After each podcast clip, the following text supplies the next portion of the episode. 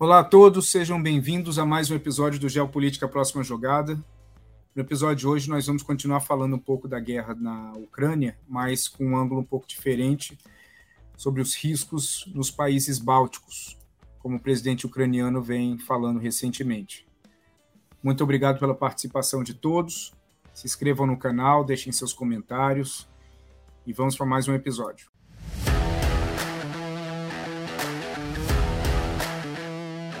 Geopolítica, a próxima jogada, com Tiago de Aragão. Uma das grandes dificuldades do presidente ucraniano Zelensky é conseguir a ajuda necessária que ele precisa para poder repelir as tropas russas dentro da Ucrânia. Ele vem pedindo primordialmente aos países da OTAN para que eles enviem armas, enviem dinheiro, ajuda humanitária, tudo aquilo que possa garantir um pouco mais de capacidade de combate e capacidade de defesa para as forças ucranianas. Recentemente, inúmeros voluntários de vários países do mundo, inclusive brasileiros, se juntaram a uma unidade especial formada só por estrangeiros dentro do exército ucraniano. Agora, num discurso recente, ele comentou que a ausência de ajuda dos países da OTAN à Ucrânia vai gerar, ou pelo menos a ausência de ajuda dentro do que ele imaginava que seria necessário, e o principal ponto que ele levanta é o do fechamento do espaço aéreo ucraniano, ele alerta que à medida que a OTAN ela não tem uma proposta ou uma, uma forma mais robusta de ajudar, a Rússia vai ganhando confiança. E confiança não só dentro da Ucrânia, mas também a confiança para poder agir em outras partes da Europa. Ele alertou num discurso recente sobre os riscos que os países bálticos, Estônia, Letônia e Lituânia, correm se essa ajuda acabar não acontecendo. Bom, obviamente existe um risco para todos esses países, mas o fato deles estarem na OTAN faz com que qualquer ação do Putin desencadeasse diretamente uma guerra contra toda a OTAN. Então não é tão simples assim, e o risco, obviamente, está lá, porque esses são três países que faziam parte da União Soviética, e quando eles ingressaram na OTAN em 2004, isso gerou um repúdio muito forte do governo russo, mas tirando alguns ataques cibernéticos que a Rússia fez, principalmente contra a Estônia,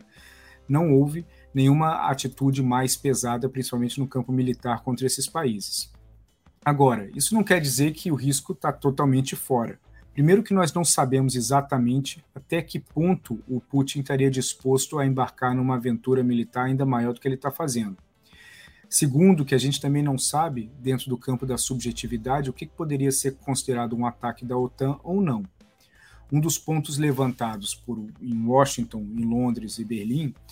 é que a Rússia ela poderia interpretar, por exemplo, um empréstimo de caças da Polônia, da Eslováquia, da Bulgária, da Romênia para a Força Aérea Ucraniana como uma interferência ou uma atuação direta da OTAN e que o Putin poderia considerar isso como um ato hostil da OTAN. Um outro ponto também é a utilização de soldados de vários outros países, por mais voluntários que eles sejam, e como que o Putin poderia interpretar isso. Baseado nessa lógica, existe também todas aquelas suposições em cima de como que ele interpretaria um ataque em relação aos países bálticos, que não deixam de ser um objetivo histórico da, da Rússia, principalmente do Putin, quando ele é, afirma em reaver a grandiosidade do Império Russo. Existem, na, principalmente na Estônia e na Letônia, mais ou menos entre 25% e 30% da população elas são de origem russa, falam russos e moram na fronteira, e alguns deles até se identificam culturalmente como russos. Por mais que a situação não seja idêntica como nós vimos na Ucrânia, na região de Donetsk e de Luhansk, onde muitos desses ucranianos eles, apesar de viver na Ucrânia, eles se sentiam mais russos do que ucranianos, o mesmo não ocorre nesses países bálticos. Mas um dos alertas que vem sendo levantados, inclusive pelo governo desses três países bálticos, é de que não, não é o fato deles não necessariamente se identificarem como russos, mas a percepção que o Putin poderia ter de que eles querem fazer parte de, de um, eventualmente, de um movimento separatista. O que, que isso quer dizer? Um dos riscos colocados pelo governo da Lituânia, da Estônia e da Letônia é que um fluxo de financiamento de Moscou poderia estimular grupos ainda pequenos na, dentro desses três países que se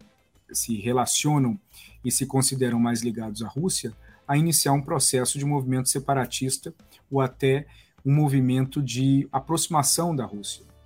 Isso acontecendo, obviamente, poderia gerar uma resposta desses três governos em relação a esses movimentos separatistas, gerando uma narrativa para o Putin de proteção ao povo russo fora das fronteiras da Rússia, assim como eh, ele argumentou em relação aos ucranianos russos da região de Luhansk e Donetsk. Tudo isso são suposições, mas o que está acontecendo na prática? Na prática, a OTAN ela está fortalecendo a presença militar nesses três países. Eles entendem que esses três países possuem uma característica estratégica muito grande, porque eles estão na linha de frente de um eventual é, conflito europeu que poderia surgir caso a guerra na Ucrânia ela perdesse o controle e acabasse envolvendo a OTAN contra a Rússia, e por isso esses países eles merecem uma, um processo de segurança maior. Eles possuem exércitos muito pequenos, que não são páreos ao, ao exército russo, mas à medida que o acréscimo de soldados americanos, canadenses, alemães e britânicos nesses três países aumenta, a Rússia ela também passa a interpretar algum, podendo interpretar algum movimento de provocação dentro desse lado. Eu pessoalmente não vejo esses três países bálticos como objetivos primordiais do Putin no momento. Eu acho que se ele viesse a ter algum interesse em outros países além da Ucrânia na região, ele iria mirar principalmente os países que não fazem parte da OTAN, como Moldávia e Geórgia, principalmente para impedir que esses países eventualmente se juntem à OTAN. No caso da Moldávia, a Rússia ela já possui mais ou menos 5 mil soldados lá e existe uma presença muito forte de empresários russos, de atividades ligadas à Rússia, dentro do, do principalmente na capital Chisinau, que era também uma ex-república soviética com o nome de Kishinev, e, e ali teria faria mais sentido do que uma incursão contra a Estônia, contra a Lituânia e contra a, a Letônia. Agora, esses três países eles acabam obtendo uma situação extremamente única dentro desse contexto todo. Inclusive, num artigo muito interessante que saiu no, no Financial Times nessa semana, caracterizou esses três países como a nova Berlim Ocidental dentro da, da Europa, por conta dessa divisão que está sendo feita, dessa linha que está sendo feita entre aqueles países que estão dentro do universo de influência russo e aqueles que estão dentro de um universo de influência da União Europeia, até porque a posição desses três países, tirando uma pequena faixa de fronteira de aproximadamente 60 quilômetros que, que a Lituânia possui com a Polônia, é, um, são, é uma região que está presa entre Kaliningrado, Rússia e Bielorrússia. O importante é lembrarmos de que a Rússia não deve tomar, até o momento, nenhuma ação direta contra a OTAN, assim como a OTAN também não deve tomar nenhuma ação direta contra a Rússia. O grande risco mora nos erros. E como eu comentei num vídeo anterior, à medida que o combate na Rússia, na, na Ucrânia, vai se expandindo, que a Rússia vai colocando mais tropas no solo, que a Ucrânia vai conseguindo, via OTAN, uma capacidade maior de defesa, isso aumenta o espaço do confronto entre esses dois países dentro das fronteiras ucranianas. Essa expansão do confronto para além das cidades, digamos, por exemplo, que Kiev caia, o governo ucraniano, ele, caso eh, a guerra se mantivesse, a tendência é que ele se mudasse para Lviv. Lviv é uma cidade no oeste do país, que fica perto da fronteira da Polônia, aumentando ainda mais a capacidade de erro de um eventual bombardeio, de um eventual ataque é, de, com mísseis por parte dos russos contra a cidade de Lviv, fazendo com que isso aumentasse o risco de, de um erro que pudesse acabar atingindo tropas polonesas, por exemplo, numa fronteira que é relativamente próxima. Tirando isso, o risco de uma guerra maior na Europa ainda é relativamente baixo, mas acima de tudo é muito incerto, porque nós não sabemos, e mesmo quem afirme que sabe está delirando, nós não sabemos qual é exatamente o objetivo do Putin e até que ponto ele iria em relação à Ucrânia. Seria esse objetivo simplesmente tirar o governo ucraniano e colocar para um governo mais amigável? Seria forçar a Ucrânia a somente a neutralidade e abrir mão do seu exército e das suas forças armadas dentro desse contexto de neutralidade, seria anexar a Ucrânia à Rússia, ou seja, nós não sabemos exatamente quais são os objetivos, nós podemos apenas especular em relação às informações que vão saindo.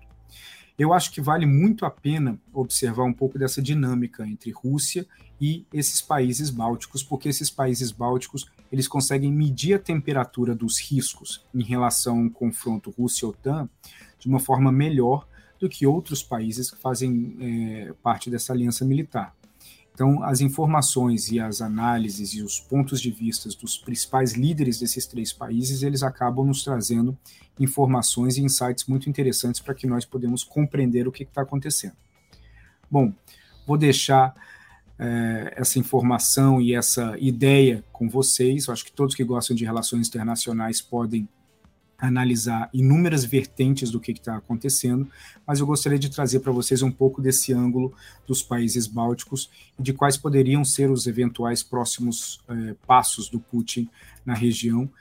E esperamos que essa situação ela seja contornada e solucionada o mais rápido possível, porque a situação ela não pode sair do controle mais do que já aconteceu nessa tragédia que está acontecendo na Ucrânia. Um abraço a todos e até a próxima. Esse podcast é uma produção Flux.